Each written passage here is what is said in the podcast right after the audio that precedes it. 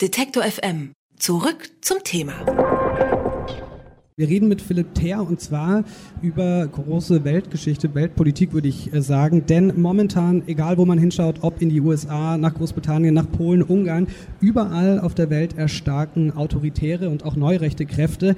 Ein Erklärungsansatz dafür könnte der Siegeszug des Kapitalismus nach 1989 äh, sein und dessen falsche Rahmenbedingungen. So klingt es jedenfalls in dem Band äh, das andere Ende der Geschichte von Philipp Ther, der jetzt, wie gesagt, hier bei mir auf der Bühne sitzt. Hallo, Herr Ther. Ja, hallo, danke für die Einladung mit Trump und dem Brexit, da haben neurechte Kräfte zum ersten Mal in den alten Demokratien, wie man sagt, äh, gesiegt. Am Anfang Ihres Buches, da schreiben Sie, wie Sie persönlich diese Wahlen wahrgenommen haben. Wie lange hat es denn gedauert, bis Ihnen klar war, dass Sie dazu etwas schreiben müssen? Ich arbeite an der Universität Wien, ja, deswegen Brexit lag sozusagen weit weg auf der Insel. Ähm, aber bei Trump, ja, da hatte ich in der Tat ein unmittelbares Erlebnis, wobei ich das jetzt hier nicht geschrieben habe in diesem Buch, aber unmittelbar nach der Wahl, in der Woche nach der Wahl, ähm, eine Buchreise durch die USA, weil dort mein ähm, vorletztes Buch auf Englisch kam bei, bei Princeton University Press. Und dann hatte ich so eine Tour durch verschiedene Universitäten und ja, da war gerade dieser Riesenfrust an den Unis, dass der jetzt gewonnen hat, weil die haben ihn auch nicht gewählt. Ja? Also die liberale Ostküste hatte nicht gewählt, seine Heimatstadt New York hatte nicht gewählt. Aber äh, also da war wirklich dieses Entsetzen und mittlerweile gibt es ja was anderes, was ich dann äh, in diesem Buch dann schon näher beschreibe. Ähm, also ich war jetzt wieder ein Jahr, aber ein ganzes Jahr in den USA, in New York, als, als Gastprofessor an der New York University und dort in der Stadt, ähm, dort kursiert etwas, was man eben Trump Anxiety Syndrome nennt. Also das Trump-Angst-Syndrom, wörtlich übersetzt. Also ist es wirklich so, dass sehr, sehr viele Leute Psychotherapeuten aufsuchen, aufsuchen müssen, weil sie das nicht mehr aushalten. Ähm, und gut, damit äh, beginnt dann sozusagen äh, Text 1, also eigentlich ein, eine Analyse, äh, was eben in den USA seit 1989 nicht im Sinne des Endes der Geschichte von Fukuyama gelaufen ist, also eben nicht in Richtung liberale Demokratie, sondern eben in Richtung Illiberalismus. Weil äh, Sie jetzt auf diese Frage, so dieses äh, Anxiety Syndrome in New York äh, beschrieben haben, hatten Sie auch Angst, als, als Sie gehört haben, dass äh, Trump Präsident wird? Nein, äh, das war viel zu frisch und ich wusste ja, äh, das ist nicht mein Präsident. Ich lebe in diesem Land nicht. Also äh, keine Angst. Nein, anfangs gab es im Übrigen ja auch noch die Erwartung, dass er sich mäßigen würde. Also das war auch einer der Gründe, warum er die Republikanische Partei hinter sich versammeln konnte, weil er erstes Mal so verkauft hat oder die dachten, ähm, na, er wird sich dann schon mäßigen, er wird aufhören zu twittern, er wird sozusagen ein normaler republikanischer Präsident. Und das war ein großer Irrtum, was übrigens auf eines der aktuellen politischen Probleme verweist. Es kommt ganz darauf an, ganz wesentlich darauf an, wie sich der politische Mainstream und eben die, ja, die Konservativen, also in dem Fall die gemäßigten Republikaner, wie die sich der rechtspopulistischen Herausforderung stellen, ob die mitmachen oder ob sie sich distanzieren.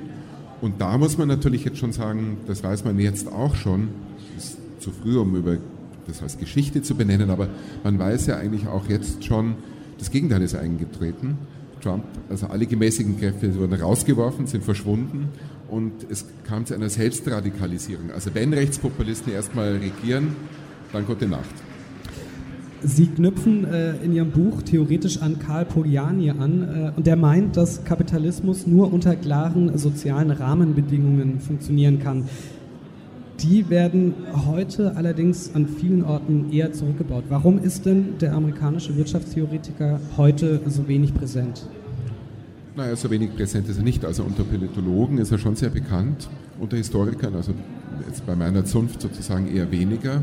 Ähm, na, der kommt immer wieder hoch. Also äh, Polanyi war ein, kann man sagen, Kapitalismuskritiker und immer wieder, wenn es zu einer Krise kommt, 2001, Platz der Dotcom-Blase, 2008, 2009, große globale Finanzkrise und dann Wirtschaftskrise, äh, dann kommt er immer wieder hoch.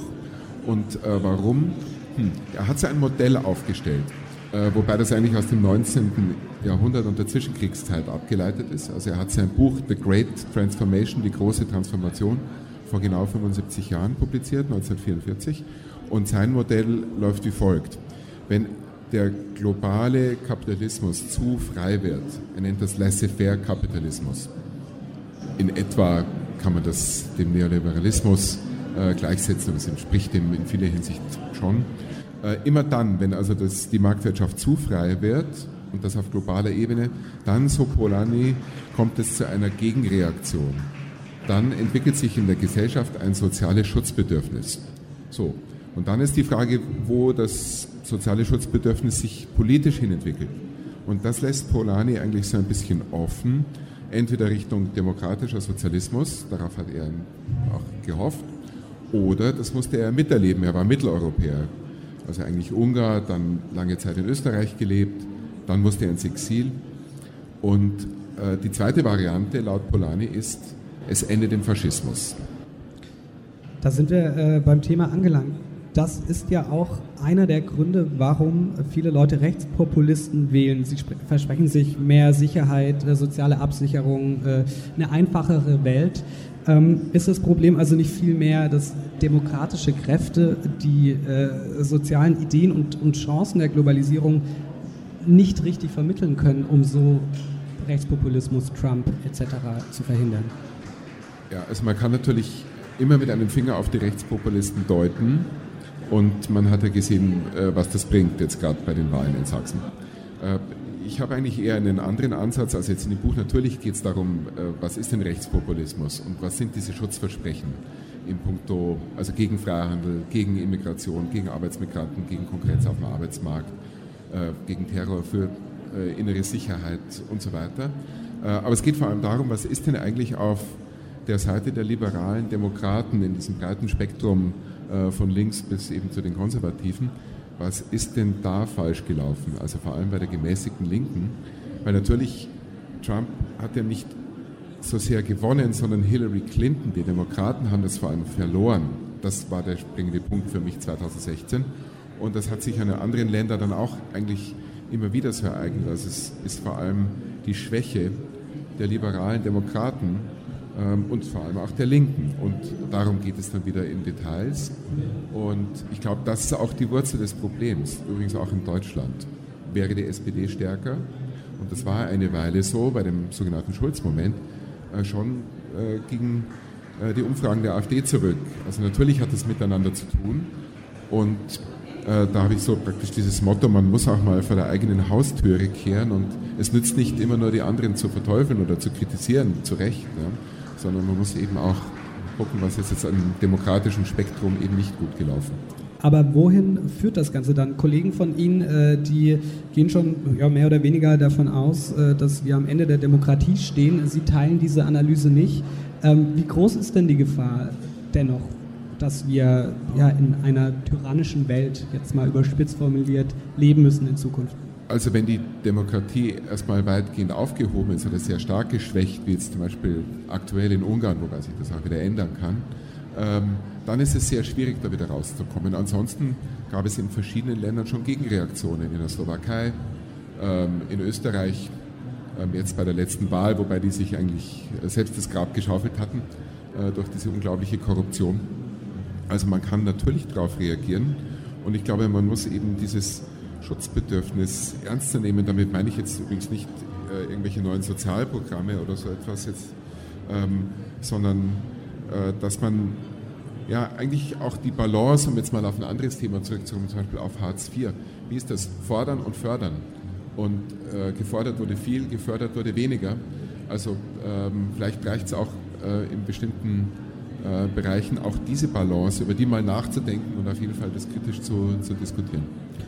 Christian, hast du noch irgendwas im Kopf oder können wir Philipp Ther an der Stelle entlassen? Ich habe hab mich die ganze Zeit gefragt, ähm, warum zum Beispiel so jemand wie Trump äh, es tatsächlich ist das pures Glück, dass der jetzt gerade an der Macht ist und die Arbeitslosigkeit in den USA auf einem Rekordtief, also ich glaube in den letzten fünf Jahrzehnten oder so ist? Also, warum also für, für ihn ist es Glück, er hat einfach die gute Konjunktur von Obama geerbt. Dazu hat er eigentlich nichts beigetragen, sondern hat es eher sogar geschwächt durch diese ganzen Handelskriege. Ähm, also, äh, wie soll man sagen, da gibt es noch eine Zeche zu zahlen. Ähm, aber er hat insofern darum, davon profitiert, dass als die Demokraten regiert haben, die soziale Schere erstens auseinandergegangen ist, schon in den 90ern. Ich bin Historiker und ähm, ja, das kann man also auch mit Daten belegen. Also unter Clinton ging das im Grunde genommen schon los.